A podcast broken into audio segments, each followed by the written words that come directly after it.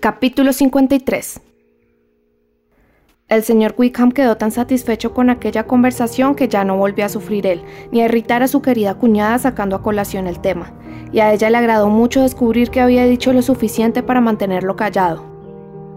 Pronto llegó el día en que los recién casados debían marcharse, y la señora Pene tuvo que aceptar una separación que probablemente se prolongaría al menos por espacio de un año, dado que su esposo no tenía la menor intención de trasladarse con toda su familia a Newcastle. ¡Ah, mi querida Lidia! exclamó. ¿Cuándo nos volveremos a ver? No lo sé, mamá. Dentro de dos o tres años, quizá.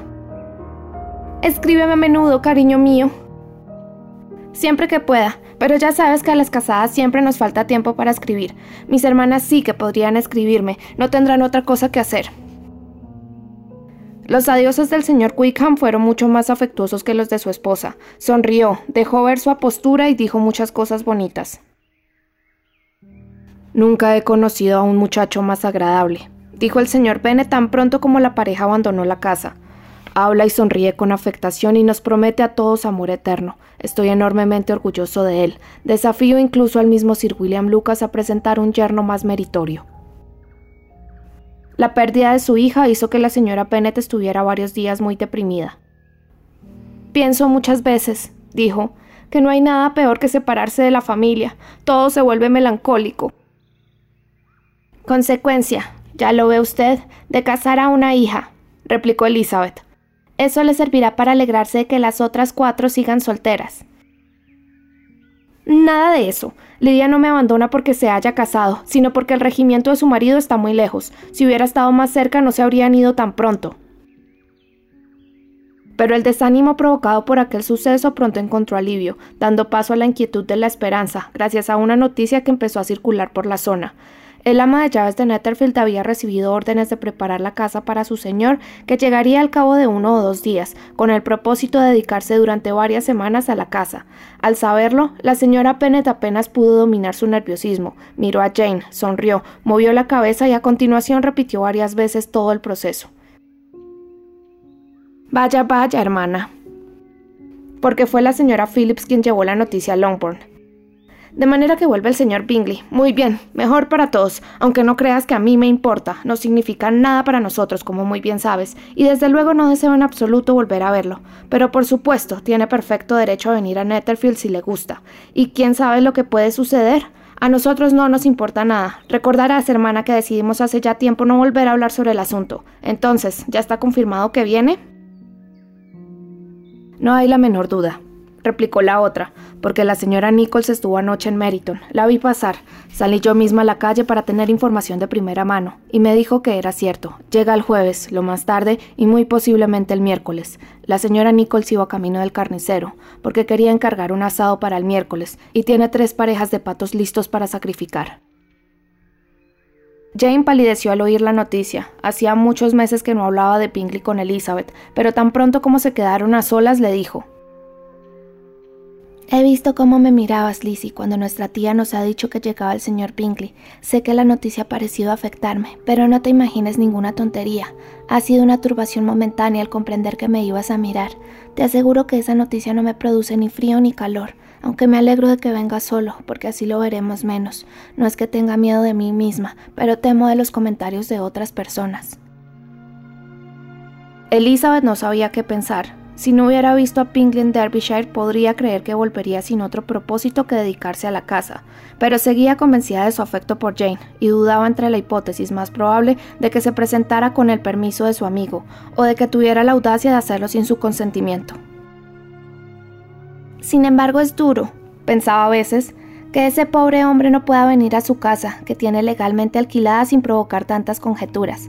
Yo al menos voy a dejarlo tranquilo, Pese a lo que su hermana confirmaba, sinceramente convencida de que decía la verdad sobre sus sentimientos, Elizabeth advirtió con claridad el efecto que el anuncio de la llegada de Bingley tenía sobre su estado de ánimo, mucho más alterado y cambiante de lo que era habitual en ella. El tema tan acaloradamente discutido entre sus padres 12 meses antes hizo de nuevo su aparición. Tan pronto como llegue el señor Bingley, querido mío, dijo la señora Bennet, irás por supuesto a visitarlo. No, no, Ya me obligaste a ir el año pasado con la promesa de que si lo veía se casaría con una de mis hijas, pero todo quedó en nada, y no permitiré que se me envíe de nuevo a hacer una cosa tan inútil. Su esposa le hizo ver que con motivo del regreso del señor Bingley a Netherfield era absolutamente necesario tener aquel detalle de cortesía, como también lo tendrían todos los demás caballeros de los alrededores. Todo eso es un ceremonial que desdeño, dijo él. Si desea nuestra compañía, que la busque. Sabe dónde vivimos. No estoy dispuesto a malgastar mi tiempo en perseguir a mis vecinos porque vuelven a casa. Muy bien, yo solo te digo que será abominablemente descortés que no lo visites. De todos modos, eso no me impedirá invitarlo a comer. Ya lo tengo decidido. La señora Long y los Goldings tenían que venir muy pronto. Con nosotros serán 13 comensales, de manera que habrá también sitio para el señor Pingley. Confortada por aquella resolución, la señora Pennett pudo soportar mejor la descortesía de su marido, aunque era muy humillante saber que todos sus vecinos verían al recién llegado antes que ellos. Empiezo a lamentar que vuelva, le dijo Jane a su hermana al acercarse el día de su llegada. No pasará nada. Lo veré con total indiferencia, pero me abruma que no se hable de otra cosa. Nuestra madre tiene muy buenas intenciones, pero no sabe, nadie sabe lo mucho que sufro con lo que dice. Qué feliz seré cuando el señor Bingley vuelva a marcharse. Me gustaría poder decir algo que te consolara, replicó Elizabeth, pero no está a mi alcance. Tienes que pasarlo mal, y la habitual satisfacción de predicar paciencia a quien sufre me está negada, porque siempre has tenido muchísima. El señor Bingley llegó. La señora Bennet, con ayuda de los criados, consiguió enterarse enseguida, de manera que su periodo de nerviosismo e irritabilidad se prolongara lo más posible. Luego empezó a contar los días que tendría que dejar pasar antes de enviar su invitación, sin esperanzas de que apareciera antes por Longbourn. Pero durante la tercera mañana vio desde la ventana de su cuarto cómo el señor Bingley atravesaba la cerca y se dirigía a caballo hacia la casa. Inmediatamente informó a sus hijas, deseosa de que compartieran su alegría. Jane no se movió del sitio que ocupaba ante la mesa, pero Elizabeth, para contentar a su madre, se acercó a la ventana. Miró, vio que el señor Darcy acompañaba a Bingley y volvió a sentarse junto a su hermana. Hay un caballero con él, mamá, dijo Kitty. ¿Quién podrá ser? Imagino que algún conocido suyo, querida. ¿Cómo quieres que lo sepa? Vaya, exclamó Kitty. Se parece mucho al hombre que solía acompañarle, el señor, ¿cómo se llamaba? El alto y orgulloso. Dios bendito, el señor Darcy, pues sí que es él. Tienes mucha razón. Bien, cualquier amigo del señor Pingley será siempre bien recibido en esta casa, pero he de decir que me molesta incluso verlo. Jane miró a Elizabeth con sorpresa y preocupación. Sabía muy poco de su encuentro en Derbyshire. Temió que su hermana se turbara al verlo casi por primera vez desde que recibiera su carta de justificación. Las dos hermanas estaban suficientemente incómodas, cada una se preocupaba por la otra, además de por sí misma como es lógico y su madre, sin que ninguna de las dos la oyera, siguió hablando de lo mucho que le desagradaba al señor Darcy y de su propósito de mostrarse cortés con él únicamente por ser el amigo del señor Bingley. Pero Elizabeth tenía motivos de malestar insospechados para Jane, a quien no había enseñado aún, por falta de valor, la carta de la señora Gardiner, ni le había hablado del cambio de sus sentimientos. Para Jane, el señor Darcy era solo un hombre cuya propuesta de matrimonio su hermana había rechazado, subestimando sus méritos, mientras que gracias a su mejor información, Elizabeth sabía que toda su familia estaba en deuda con él por haberles devuelto el primero y más importante de los bienes, al mismo tiempo que lo miraba con un interés, si no tan tierno, sí al menos tan razonable y tan justo como el que Jane sentía por Bingley. El asombro que le producía su aparición, que se presentara en Netherfield, en Longbourn, que viniera voluntariamente en su busca, era similar al que le produjera su cambio de actitud en Derbyshire. El color que había desaparecido de su rostro regresó por espacio de medio minuto con una rebola adicional, y una sonrisa de placer añadió brillo a sus ojos, ya que durante aquel momento pensó que Darcy perseveraba en su afecto y en sus deseos, pero no estaba segura. Primero he de ver cómo se comporta, se dijo, ya tendré tiempo después de concebir esperanzas. Siguió concentrada en su labor, esforzándose por parecer tranquila pero sin atreverse a levantar los ojos, hasta que la curiosidad y la inquietud los llevaron hacia el rostro de su hermana cuando el criado se acercaba a la puerta. Jane parecía más pálida que de ordinario, pero más serena de lo que Elizabeth esperaba. Al aparecer los dos caballeros se sonrojó, pero los recibió con razonable naturalidad y con unos modales tan libres de resentimiento como de excesiva amabilidad. Elizabeth habló con ambos lo menos que era compatible con la cortesía y volvió a sentarse, mostrando por su labor un interés inusitado. Solo una vez se atrevió a mirar a Darcy, que parecía tan serio como de costumbre. Y, pensó Elizabeth, más al antiguo estilo de Hertfordshire que al reciente de Pemberley. Pero quizá en presencia de su madre no podía comportarse como lo hacía ante sus tíos. Era una suposición penosa pero no improbable. A Pingley tampoco lo miró más que un instante, y durante aquel breve periodo le pareció al mismo tiempo complacido y turbado. La señora Bennet lo recibió con unas manifestaciones de deferencia que avergonzaron a sus dos hijas, sobre todo al compararlas con la fría y ceremoniosa cortesía de la reverencia y el saludo que dirigió a su amigo. Elizabeth, de manera especial, sabedora de que su madre debía a este último que su hija preferida se hubiera librado del deshonor, se sintió herida y apenada al máximo por una disparidad tan injustificada. Darcy, después de interesarse por el señor y la señora Gardiner, pregunta a la que Elizabeth contestó con cierta turbación, no dijo apenas nada. No se había sentado a su lado, y quizá fuera esa la razón de su silencio, pero en Derbyshire no se había comportado así.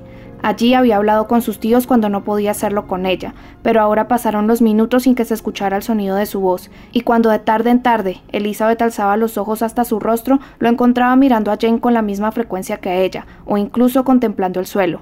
Su actitud era más reflexiva, y había en él menos deseos de agradar que durante su último encuentro. Elizabeth se sintió decepcionada, y a continuación se enfadó consigo misma por ello. ¿Acaso podía esperar otra cosa? se dijo. Pero entonces, ¿para qué ha venido? Elizabeth solo quería conversar con el señor Darcy, pero él apenas tenía valor para hablarle. Le preguntó por su hermana, pero no pudo hacer más. Ha pasado mucho tiempo, señor Bingley, desde que se marchó usted, dijo la señora Bennet. El interpelado se mostró totalmente de acuerdo. Empezaba a temer que no volviera nunca. La gente dijo que tenía usted intención de renunciar a Netherfield para finales de septiembre, pero confío en que no sea cierto. Muchas cosas han sucedido por estos alrededores desde que usted se fue. La señorita Lucas está casada e instalada. También una de mis hijas. Supongo que se habrá enterado. Claro, lo tiene usted que haber leído en los periódicos. Se publicó en el Times y en el Courier, aunque no de la manera debida. Solo se decía, recientemente el señor Wickham contrajo matrimonio con la señorita Lydia Bennet, sin añadir ni siquiera una palabra sobre el padre de la novia, ni sobre dónde vivía, ni nada de nada. Fue mi hermano Gardiner quien lo redactó, y me preguntó cómo consiguió hacer una cosa tan rara. ¿Lo vio usted? Bingley respondió afirmativamente y formuló sus parabienes. Elizabeth no se atrevió a levantar los ojos, de manera que no pudo saber cuál era la expresión del señor Darcy. Es una cosa muy agradable, desde luego, tener una hija casada, siguió su madre. Pero al mismo tiempo, señor Bingley, es muy duro verla marcharse tan lejos. Se han ido a Newcastle, un lugar muy al norte, según tengo entendido, y allí han de quedarse no sé por cuánto tiempo. El regimiento de mi yerno está allí, porque le imagino enterado de que dejó la milicia por el ejército regular. Gracias a Dios tiene algunos amigos, aunque quizá no tantos como merece.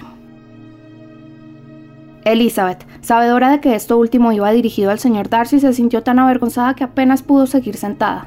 Pero las palabras de su madre tuvieron la virtud, sin embargo, de hacerle hablar, cosa que no había sucedido hasta entonces, y le preguntó a Pingley si pensaba quedarse algún tiempo en Herefordshire. El interesado respondió que probablemente unas cuantas semanas. Cuando haya acabado con sus aves, señor Bingley, dijo la señora Bennet, le ruego que venga aquí a nuestras tierras. Estoy segura de que a mi marido le encantará complacerle y le reservará las mejores nidadas. El malestar de Elizabeth aumentó ante aquellas atenciones tan innecesarias como oficiosas. Aunque sugirieran otra vez las agradables perspectivas que le habían alegrado a todos un año antes, comprendió que a la larga y de manera inevitable la conclusión volvería a ser la misma, y en aquel momento sintió que años de felicidad no podrían compensarlas, ni a Jane ni a ella, por momentos de tan dolorosa turbación como aquellos. El deseo más caro de mi corazón, se dijo, es no estar nunca más con ninguno de los dos. Su compañía no puede proporcionarnos placer alguno que nos compense por momentos de abatimiento como estos. Ojalá no vuelva a verlos. Sin embargo, la frustración por la que años de felicidad no ofrecerían compensación suficiente recibió poco después un alivio sustancial al observar hasta qué punto la belleza de su hermana reavivaba el interés de su antiguo enamorado. Al llegar, Bingley había hablado muy poco con Jane, pero con el paso de los minutos fue dedicándole mayor atención. La encontraba tan guapa como hacía un año, e igual de amable y sencilla, aunque menos locuaz. Jane quería a toda costa que no se advirtiera en ella diferencia alguna, y estaba convencida de que hablaba igual que siempre, pero tenía la cabeza tan ocupada que no siempre se daba cuenta de cuánto callaba. Al levantarse los dos caballeros una vez terminada la visita, la señora Pennant recordó su propósito de mostrarse cortés e invitó a ambos a comer en Longbourn al cabo de unos días. Me debe usted una visita, señor Bingley, añadió la madre de Elizabeth. porque antes de marchar a Londres el invierno pasado, prometió a su regreso comer un día en familia con nosotros. No lo he olvidado, como puede usted ver, y le aseguro que me sentí muy decepcionada al ver que no cumplía su compromiso. Bingley pareció desconcertarse un tanto ante aquella observación y dijo algo sobre lo mucho que lamentaba haberse visto atrapado por sus asuntos en la capital. Acto seguido su amigo y él se marcharon. La señora Pennet hubiera querido invitarlos aquel mismo día, pero aunque su mesa estaba siempre bien servida, le pareció que una comida con menos de dos platos principales no era lo bastante buena para un hombre a quien tan ansiosa estaba de complacer ni satisfacía el apetito y el orgullo de otro que tenía una renta de diez mil libras.